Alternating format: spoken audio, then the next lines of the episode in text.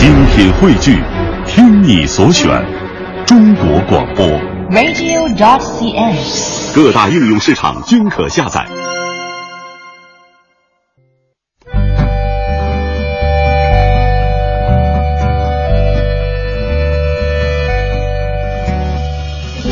讲述看不见的心灵故事，记录几代人的情感春秋。周一至周五二十一点，我们和您一起重温那些年。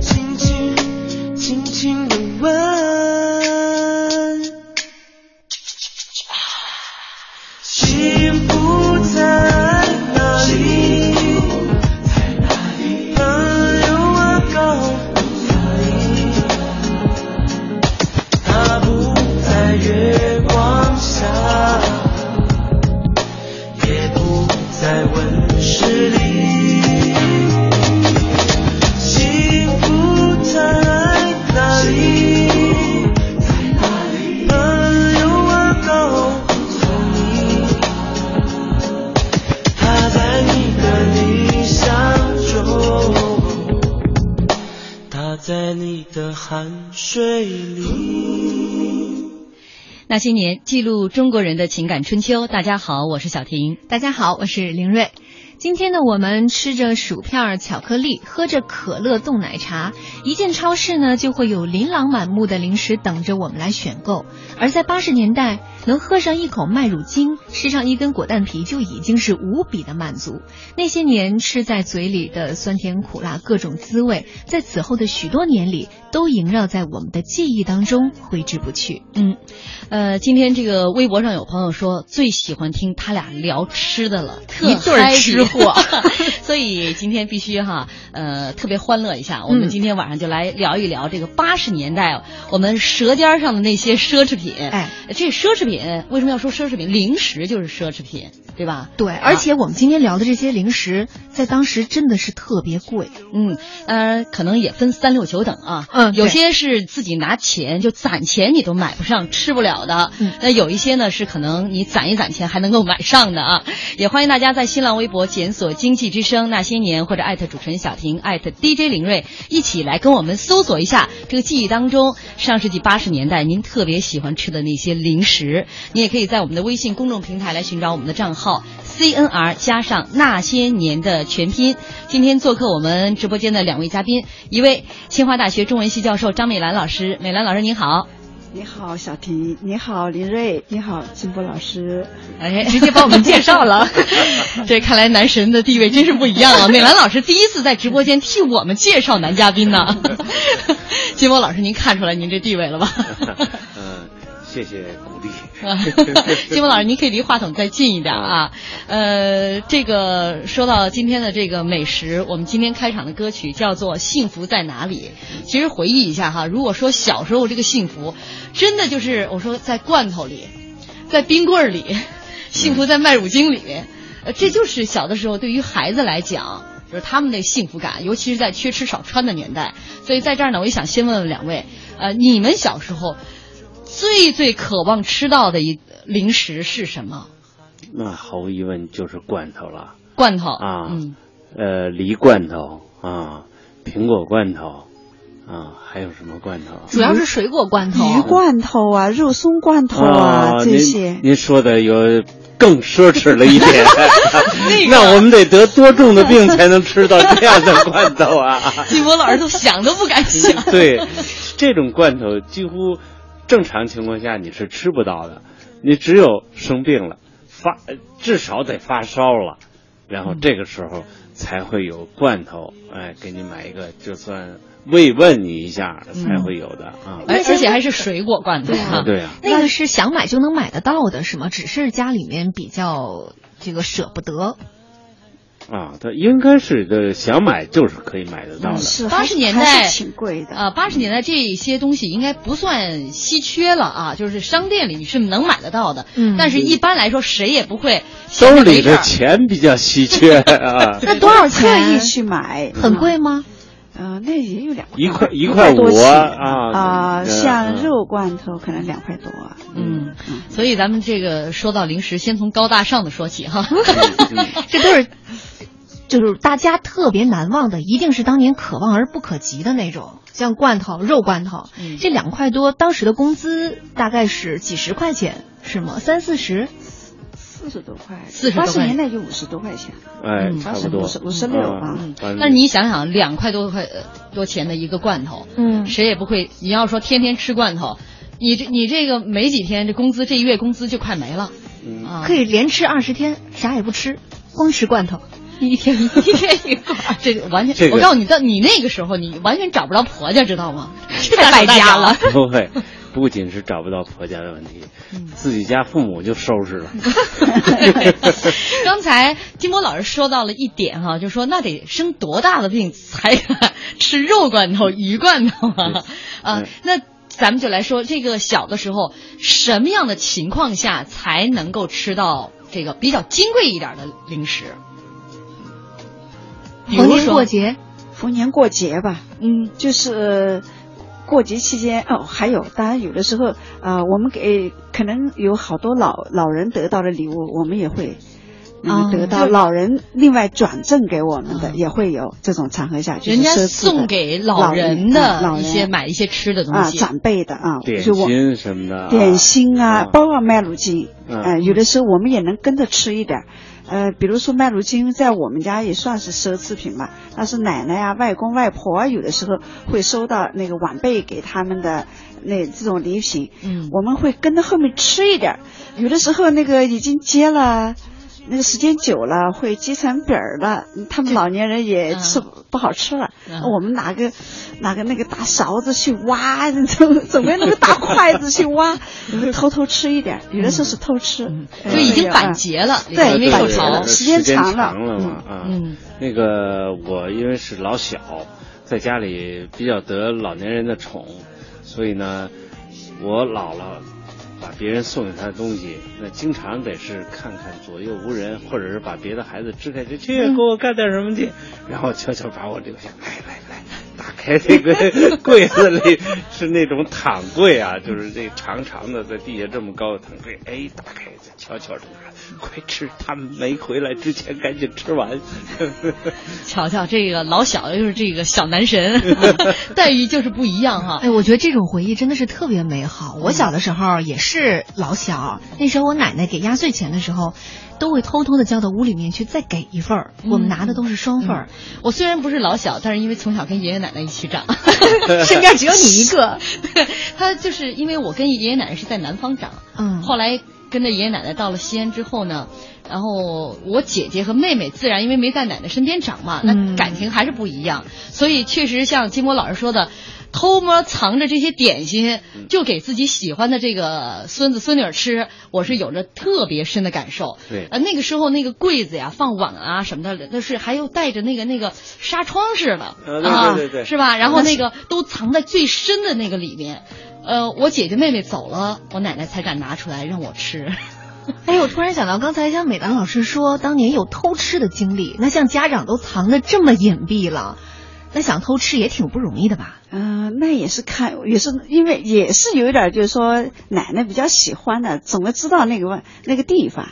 啊，啊别人不一定知道，我肯定知道。钓钓鱼执法的那意思。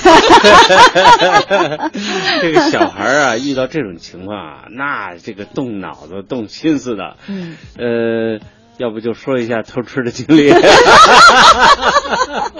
好，金波老师看来没少动这脑子。这个我父亲有一个柜子，有一年买了一些苹果放在柜子里，锁上，钥匙就在他腰上。怎么办才能吃到这苹果呢？就得等他中午睡觉以后，悄悄的把钥匙从他腰上卸下来，悄悄的再打开，再拿出一个苹果放回去，然后再把钥匙给他挂在腰上。你说这得多轻啊！这手手上得像外科医生的手，不能抖啊！这电影当中，我觉得像像像这个潜伏啊，就这些谍战剧当中才会有这样的情节哎。好，咱们先先进入广告，广告之后，金波老师再给我们详细讲 偷零食吃的经历。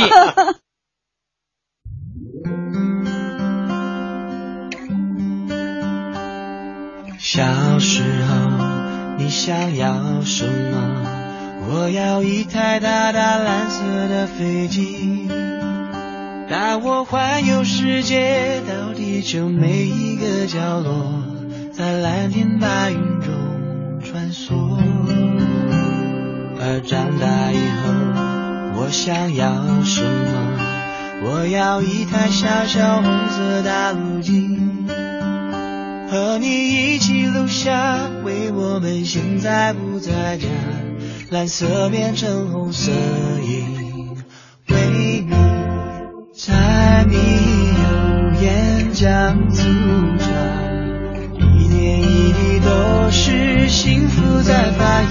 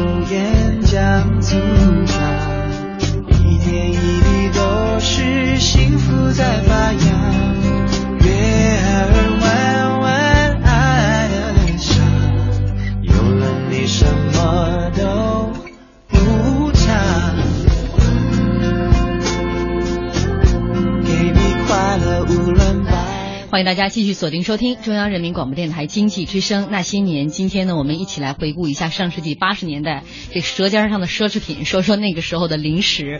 也欢迎您在新浪微博检索“经济之声那些年”或者艾特主持人小婷艾特 DJ 林睿。你也可以在我们的微信公众平台来寻找我们的账号 CNR 加上那些年的全拼。广告之前呢，特别的欢乐。因为这个 偷吃的经历，对于上世纪八十年代的这个朋友来说，应该大家或多或少都会有。真是，啊只是偷什么不一样。你看，在我们微博上有个双语水平，他说我偷吃过蛋糕，我妈工厂发的福利就藏在装衣服的大箱子里，我一天偷一点儿，一天偷一点儿，等我妈拿出来想要给大家伙儿吃的时候，就没几块了。嗯，那个时候是那种，呃，好像是一朵花儿形的，叫鸡蛋糕。五个瓣儿的，对对对，烤出来是棕黄色的那种。我们就就叫它鸡蛋糕。鸡蛋糕，鸡蛋糕。你就就是那个，哎呦，真是生病的时候。北方也叫槽子糕。啊，再去称一点儿，因为那好多都是散卖的。嗯，对，啊，有一个纸盒，嗯，把它一个个摆好，然后再用那个纸绳给系上，上面还要压一个就是那种呃方方纸，嗯。对红色的就所以说嘛，吃的时候那仪式感感觉特别强啊，是一个特别了不地的一个东西，那种感觉。刚刚这个金波老师呃偷吃的经历还没说完呢啊，这样还说这偷吃的事不好吧？影响带坏孩子的。你只说了一个环节，现在的孩子已经没什么偷吃的经历了，你都都是现在还都是追着你让他吃，他都不吃。因为当时啊，你比方家里有这么一些苹果啊，也是你们没有点病啊，或者不是特别高兴的时候啊，你且轮不上吃呢。所以小男孩嘛，又加上，哎，有些这个兄弟姐妹说，哎呀，你能弄？你说你老说你行，你能弄个苹果出来吃吗？那就大家还懂得用激将法呢。是是一个大事儿啊！是你一个人吃还是一会儿吃？对，那不能一个人吃，一伙子一个人啊吃，一个人吃吃不完呐。呃，但是我还是比较注意，没被抓住过。啊，你说他吃不完，我想起了我们一个嘉宾史航老师，他在他微博上写的，因为东北地区他的那个香蕉啊，嗯。很少见，对，所以那次家里呃别人送的有香蕉，从来没见过，就剥完皮以后，轻轻的拿牙每次那么 刮一点，刮一点那么吃。哎，我吃苹果就是那么吃。我说给一个没出息的事儿啊，那个时候啊，我我我没怎么吃过香蕉，就觉得香蕉太好吃了。可是没机会啊，等我工作了以后，到了云南，我坐在路路边，我就问这香蕉多少钱？人说大概是两毛钱，我记得两毛钱一斤。我说两毛钱一斤，当时我已经挣不少钱了，几十块钱了，两毛钱一斤，来十斤，不是？他说两毛钱一公斤呢？啊，那是公斤。一毛钱一斤。哎，我根本没有说来多少斤，我坐在路边，我说，来，我吃，吃完了三千。怎么有点我们山西哎不是我们陕西吃羊肉串的感觉？吃完竖签子，竖香蕉皮。哎呦，那次我可是，吃了多少？哎呀，我都忘了，反正是，就是坐在那儿没动地方，香蕉摊边上。就是在这个昆明火车站附近的一个香蕉摊，我现在记忆特别深，坐在那儿吃，给就人。敞敞开了吃啊。那您真没吃伤着吗？现在还吃香蕉？现在还是酷爱，这是少儿时期紧缺的后果。这留下来后遗症了，这个。我小的时候，反正就是特别渴望吃的是芒果，因为西安很少见到芒果。又有一次，人家从南方来我们家给带了那么两三个吧，哎呦，我就觉得我这辈子这这就是这辈子一定是最好吃的水果了。芒果的确是好吃。啊对因为我鉴赏力还行哈，在当时所见水果不多的情况下，那在以前真的是很讲地域性的，就是一个地方的水果很难像现在这样天南海北可以互通有无。没有现在你什么都能吃到，时令的、非时令的。你像刚才金波老师，其实你只讲了作案的一个环节啊，就是你偷吃的经历。嗯那你偷吃完了，你肯定得有像销赃啊，嗯包括你万一被发现了之后，你怎么扯谎？嗯，扯谎咱不会说，因为不会被抓到。还是技术高超？这就是一个老手，知道吗惯犯。男孩儿吃东西啊，他不像女同志嗯一个一个的自己在那儿悄悄的吃，我们得跑出老远去，有小伙伴等着他嗯啊，来咔咔的，然后一分一吃，呃无影无踪了。无影无踪了，哪还能留下？那苹果核也得做一做呀。哎，所以一般被抓的都是女孩是吧？你们家的女孩子。呃我们家女孩估计都是。他们会把一些像苹果核那个藏在一个什么地方，这是不行的。也也希望留下来。就我就说我之前看到那个犯罪心理学方面，就说好像好多那个罪犯就是这个作案之后就习惯留下那些赃物 之类的。还有的是习惯跑到那个假装没事儿的时候，又跑作案现场去看一眼 什么的。这咱们都是美剧看多了是吧？心虚了。呃，说到这个零食哈，刚才说到是偷零食的经历啊。其实啊，在这个吃零食过程当中，有很多，比如说偷吃零食啊，然后呢，还有这种攒钱买零食。嗯，我刚才在广告之前呢，呃，美兰老师说了好多，他们这个兄弟姐妹之间，算是这个想尽各种办法来攒钱去买吃的。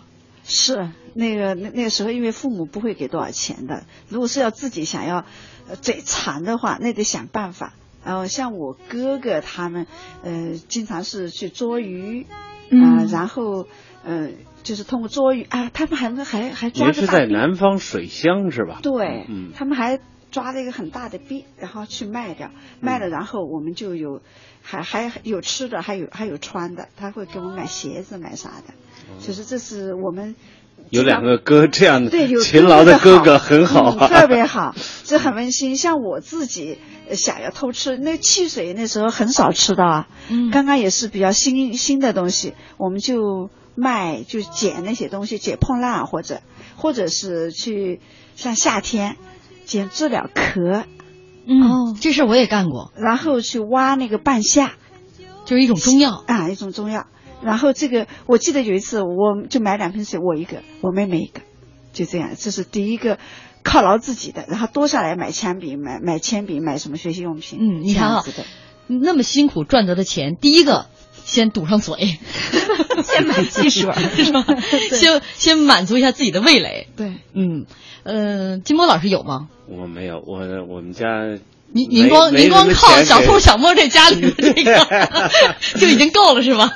那不是说明这个 偷吃零食已经主要。作为一个男孩子来讲，主要要靠自力更更生啊，不不能要靠父母给的钱或者是兄弟姐妹给的钱，嗯主要靠自己出出去渔猎。哎呦，听大家听明白了，有点绕靠靠自己出去渔猎啊。这这个这个，咱们一稍后也来讲一讲，这应该是一个非常这个欢乐和愉快的经历。啊相当于体育锻炼。相当于体育锻炼哈。来看一看这个一些大家的留言啊。太白金星这位听众说，听说朋友家有个孩子为了吃罐头啊，大冬天的光膀子到室外去冻，结果真病了。当然，他还是吃到罐头了。嗯，这就是小的时候生病才能吃到某些零食，你小时候装过病吗？我小时候是真的装过病，就为了这口吃的。就为了吃罐头。嗯而且现在想想，其实你装病的技巧是很拙劣的。嗯我爸爸领着我去上幼儿园的途中，然后眼看着路过小卖店的时候，先沉默个十步二十步，然后突然说：“哎呦，爸爸，我头疼，好像有点发烧。”然后爸爸说：“那怎么办呀？因为惯犯了，他已经很摸得透我的脾气了。”我说：“那你给我买一瓶黄桃罐头吧。” 就每次都用这样的方式，但当然了，三五次之后总会有一次是得手的。嗯，这种这叫行骗呢。哎，对，我小的时候本色出演啊，我是真是生病了，嗯，也没有。哎呦我父母特别的严厉，你这童年有点凄凉，听着。我我就是不给吃水果罐头，改肉的吧。直接上荤的了啊！我们微信上还有朋友说，你们已经很幸福啦，能吃得上苹果、香蕉。知道我那时候吃啥吗？吃的是萝卜、白菜心儿，吃的特别的香。哎，说白菜心儿真是很好吃的东西。嗯那个时候在家里自己要包饺子什么的，白菜心儿肯定是要先砍下来，孩子们去吃。留着的啊。嗯，嗯，就当水果吃了。对对对。哎呀，这是越说越惨了，咱听会儿歌吧。是否该结束？还是会再继续？把一切都写在胸口，静静地走过。在什么时候能够再有一些关怀，让我升起心中的太阳，一切都更美好。我不要说，别说那世界太孤寂，虽没有你的梦，也会有我的歌。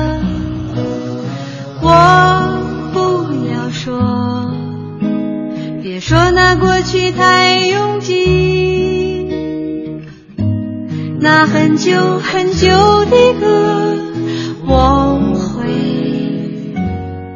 惦记着你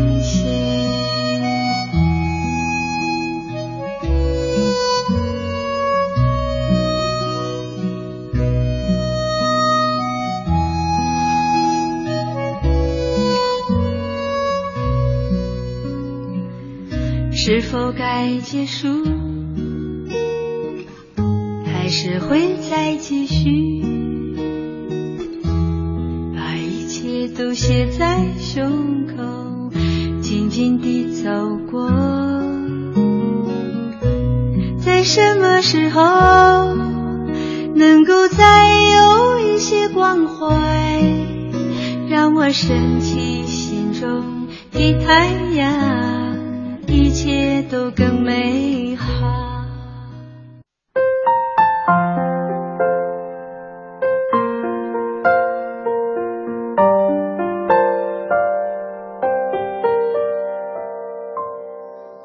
所有的鲜花开在最美的春天，就算不是最鲜艳。也有绽放的瞬间，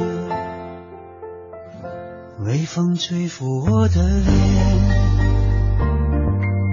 忘得奔跑的少年，窗外辽阔的天空，放飞我们的心愿。我多希望看到你自由的翱翔。风雨中有坚强的翅膀，怎能让时光匆匆蹉跎了梦想？开始的路就不叫远方。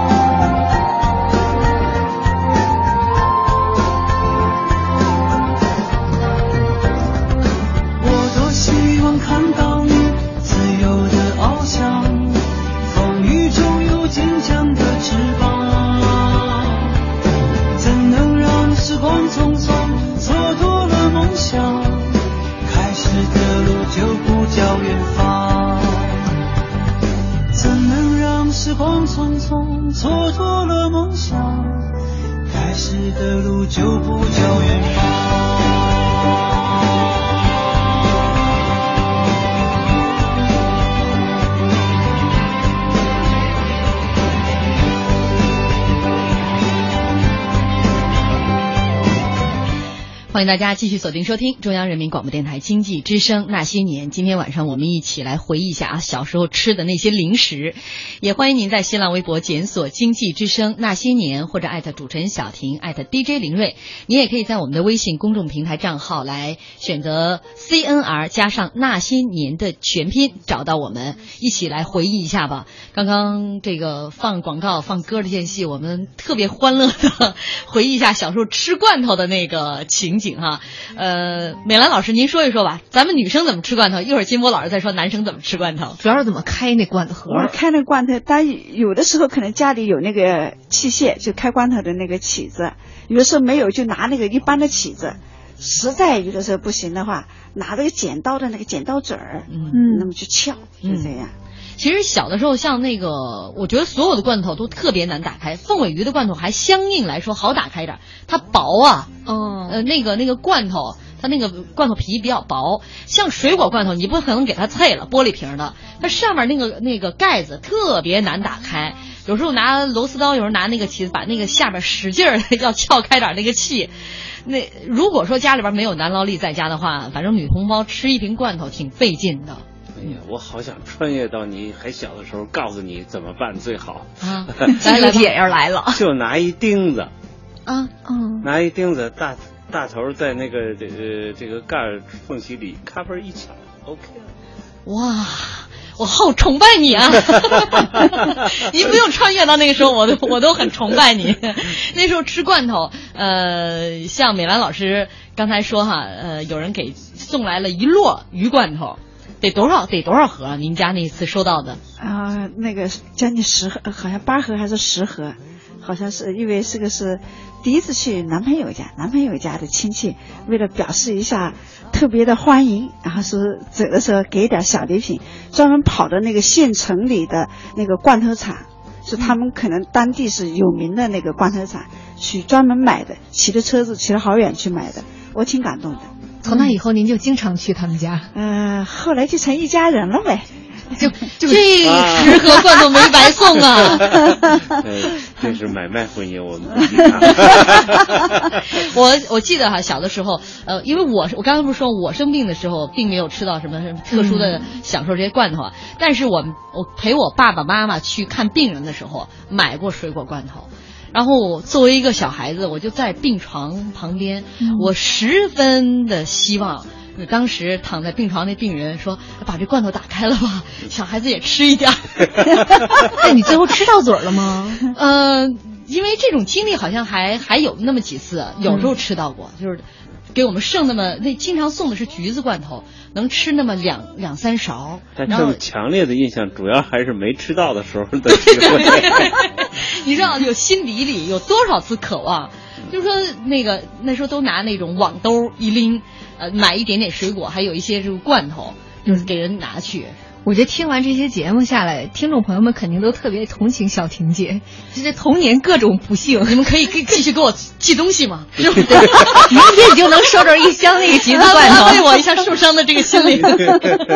只不过我觉得得插播一条，嗯啊，就是刚才说这个张老师这个啊男友给罐头的事儿，那个昨天据我们掌握的情报啊，张老师昨天很兴奋啊。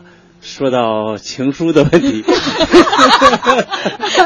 昨天晚上聊到十二点还没有休息。这话题，这话题今天不是不要影响今天的话题，你们的故事都没出来，你知道了吧？欧巴其实很坏的。这美兰老师，您您要是用着这个这个韩剧当中这时候生气的样子啊，欧巴，要拐着弯儿的。怎么听你这呼唤都不像真生气呢？来来阻止一下这个金波老师啊，再往外爆料了。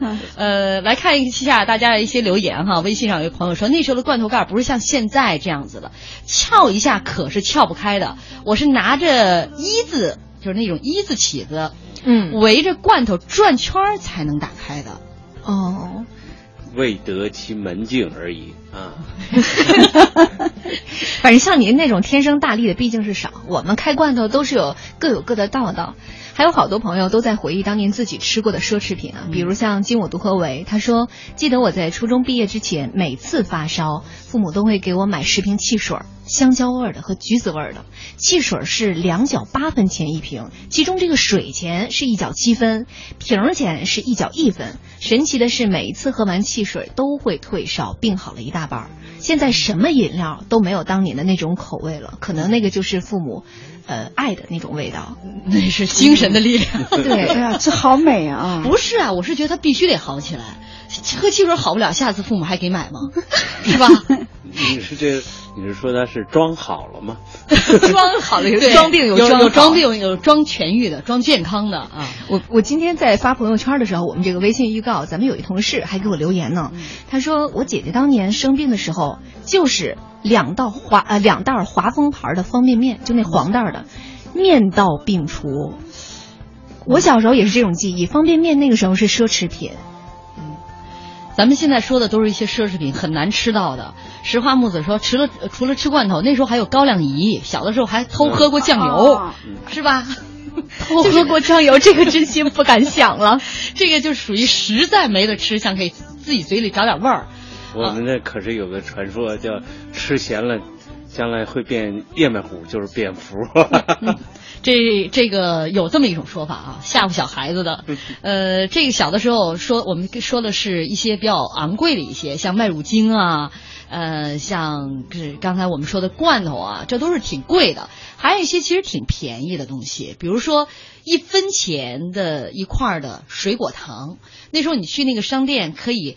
买那个零的，你花一分钱就给你一粒糖一块糖，然后两分钱是一个奶油糖，啊，这个金国老师是不是都不稀罕 去买这些？只有小女生才会买，买完之后还得把糖纸啊夹在书里面。那好像是七十年代末的情况吧？我我80上小学，我们我们一直有，一直有一直有啊啊，就夹那个糖纸嗯。啊，有这样的一个经历。我们都没这待遇，臭小子，你哪有这给钱玩糖纸的机会啊？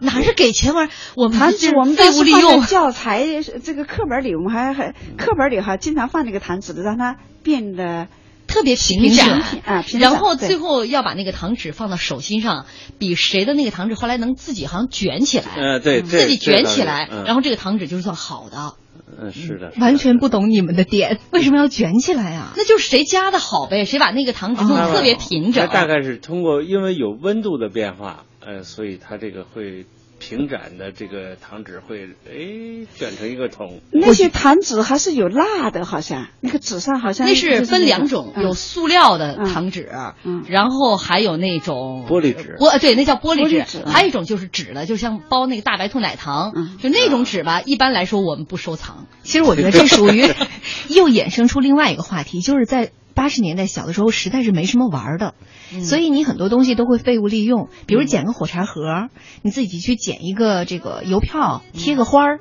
就都算是你小时候的玩具。哎呀，这这这怎么又跑题儿了呢？我从吃的到玩的了，呃，赶紧回归到正题哈。呃，包括我们今天这个微博上有很多配图，说那个时候那些吃的，还有什么江米条，嗯啊，这种这种食物，就是一种面食，其实应该是炸过吧，然后蘸一些糖。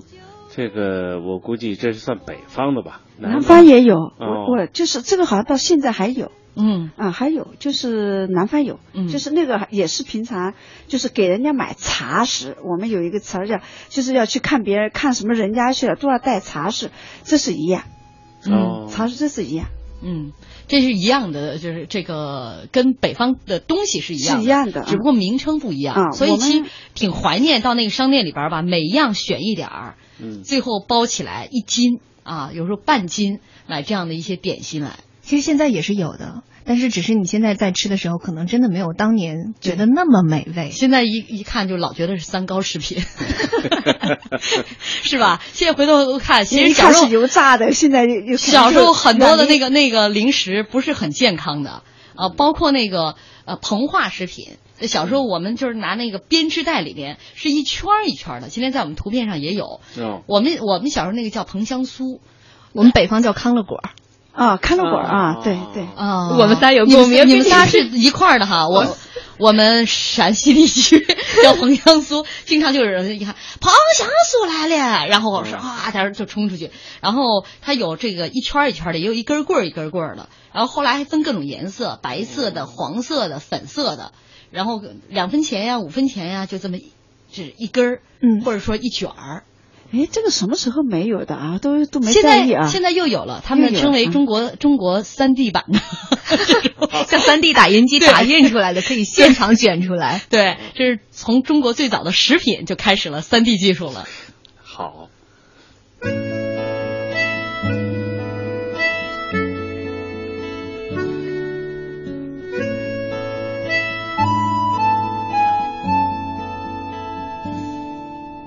听我把春水叫寒，看我把绿叶催黄。谁道秋下一心愁？烟波林叶意悠悠。花落红，花花落红，红了枫，红了枫。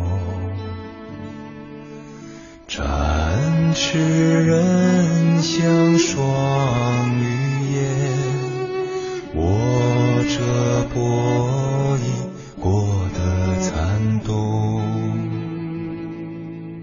总归是秋天，总归是秋天。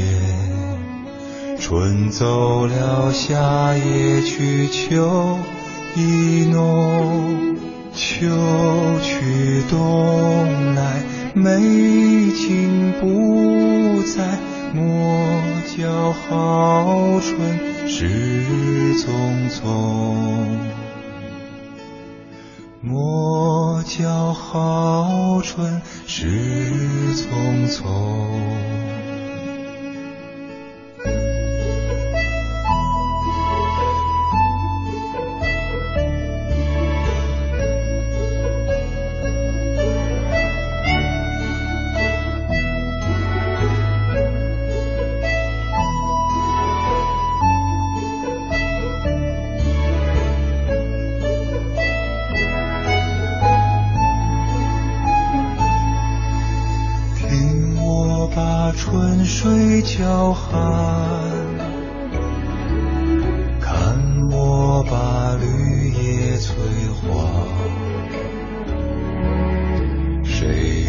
到秋下一心愁？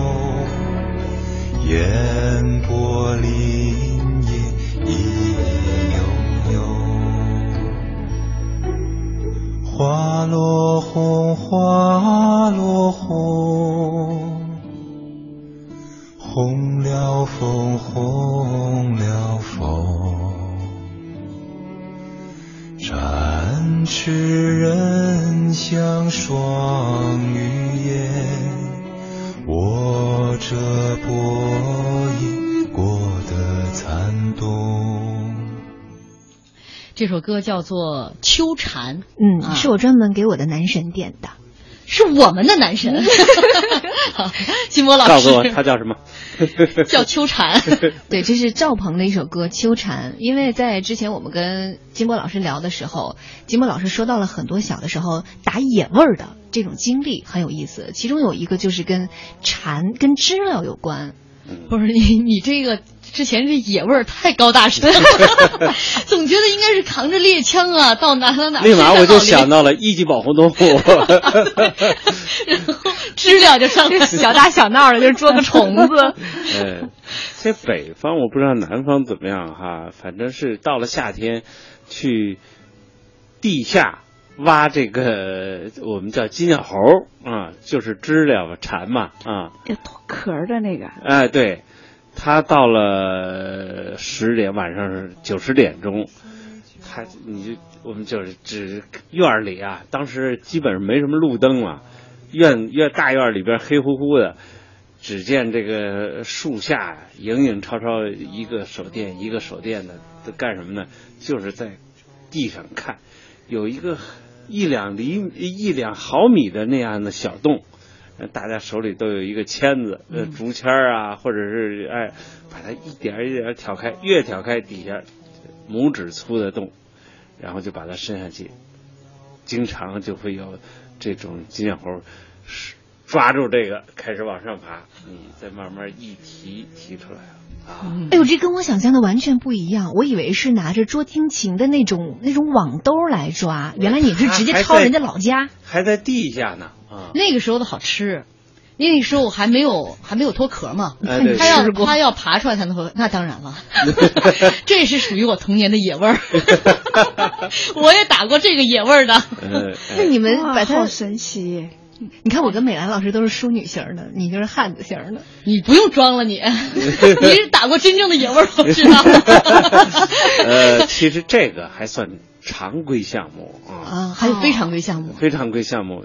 你比方，这个吃这种肉比较香哈，嗯我们要吃吃点酸的怎么办呢？不是，等会儿这就算肉了。那当然，嗯，吃到嘴里都算肉。应该是这是高蛋白是吧？呃，炸知了特特别好吃高蛋白，嗯嗯，然后那个我们还有一种，就是吃要吃酸的东西，你知道用什么吗？吃什么？酸的，喝醋哎抓蚂蚁。啊。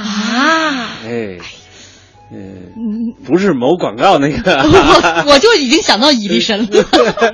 啊，就是有比较大的那蚂蚁，我们会抓着它来，把它的尾部拔下来吃掉。哎呀，酸酸酸的，很好吃。你你是不是不渴了吧，张老师？那您这完全是吃生鱼片的方法呀，哎，生吞活剥。这个算不烤的啊，不烤不这个不烤不烤，啊嗯，烤了就酸味儿估计就没有了。哦但这个还算中等项目，啊，还有？还有有一个危高端项目险性咱还听吗？嗯，这刚才已经算是。生猛海鲜之类的，对吧？嗯。那那 是不是？危险的是什么？是比较甜蜜的，嗯，甜甜你要的想，嗯。比方你你说还要两分钱买一糖，我没有钱买糖怎么办呢？嗯，我们吃高大上的，吃蜂蜜去。掏蜂蜜窝去啊，那个蜂巢要知后事说，要不要插广告呢？不插，坚决不能插。呃，去抓蜜蜂。抓蜜蜂，啊，啊这说起来呢，男孩子有些残忍哈，但是实际上呢，就是那个时候我们周边都是农田嘛，嗯，然后呢，你得学会怎么抓蜜蜂，这怎么抓呢？跟大家来讲讲。就是你要用手去抓它，但是我们都知道风是要蛰人的，对呀，对不对？这先提醒一下，广而告之，这个不能教孩子，孩子听到以后一定啊、不能，这是专业技能，不能盲目模仿，要虚抓，虚虚的，就是嗯让它飞着飞着飞着，哎，就在你手里边飞，嗯手抓住它以后让它飞，你不能捏住它，那你就挨扎了。啊嗯然后怎么办呢？然后要把衣角舔湿，嗯嗯，衣角舔湿，然后用手把这个蜜蜂捏住它的翅膀，然后让它的风筝对着你那湿湿的那个衣角一捅，它就啪啦一下，针就扎在那个衣角上了。嗯，慢慢一拉，一个晶莹的蜜珠就出现了，我们就要把它吃掉。哎呀，那何必费这么大劲呢？直接掏蜂窝不行吗？像那那个太危险了后果是满脸包啊！那个太危险了。那可是这一个蜜蜂只能有一滴蜂蜜啊！这样才显得好吃啊！天哪！在你知道我这让我让我就想起我们小时候吃什么，就那个叫串串红，嗯就那个花儿的花心儿拔下来，嗯嘬一下那个花心儿，也有这个异曲同工的。呃喇叭花也有这样的，就是一嘬很甜啊。啊。喇叭花没搜过。啊，嗯。那包括你像在这个老三前线用了这个技术了吗？呃，这个那个时候，祖国人民给给了我们很多好吃的，我们没。不用去，我们有听众朋友说，哎呀，这这个呃，金波老师，您简直是吃的那就是蚂蚁刺身嘛，是吧？啊，是的，是的，然后蜂蜜也是刺身。哎呦，那那那我小的时候那些经历，那跟金波老师那实在是相去甚远了。我就觉得您这个用什么野味儿哈，嗯完全可以来形容您的这个高大上的。那个得加上一个小野味儿。像我们小的时候，也就是在人麦田里边拔点麦子，然后用火烤熟了，嗯然后那么一搓，就就那么吃，觉得可香了。就那是公家的财产，你怎么能吃呢？那个，反正 我也不具有什么呃，行对为对责任人。那个，他也找不着。我们小时候最怕的就是保卫科的人。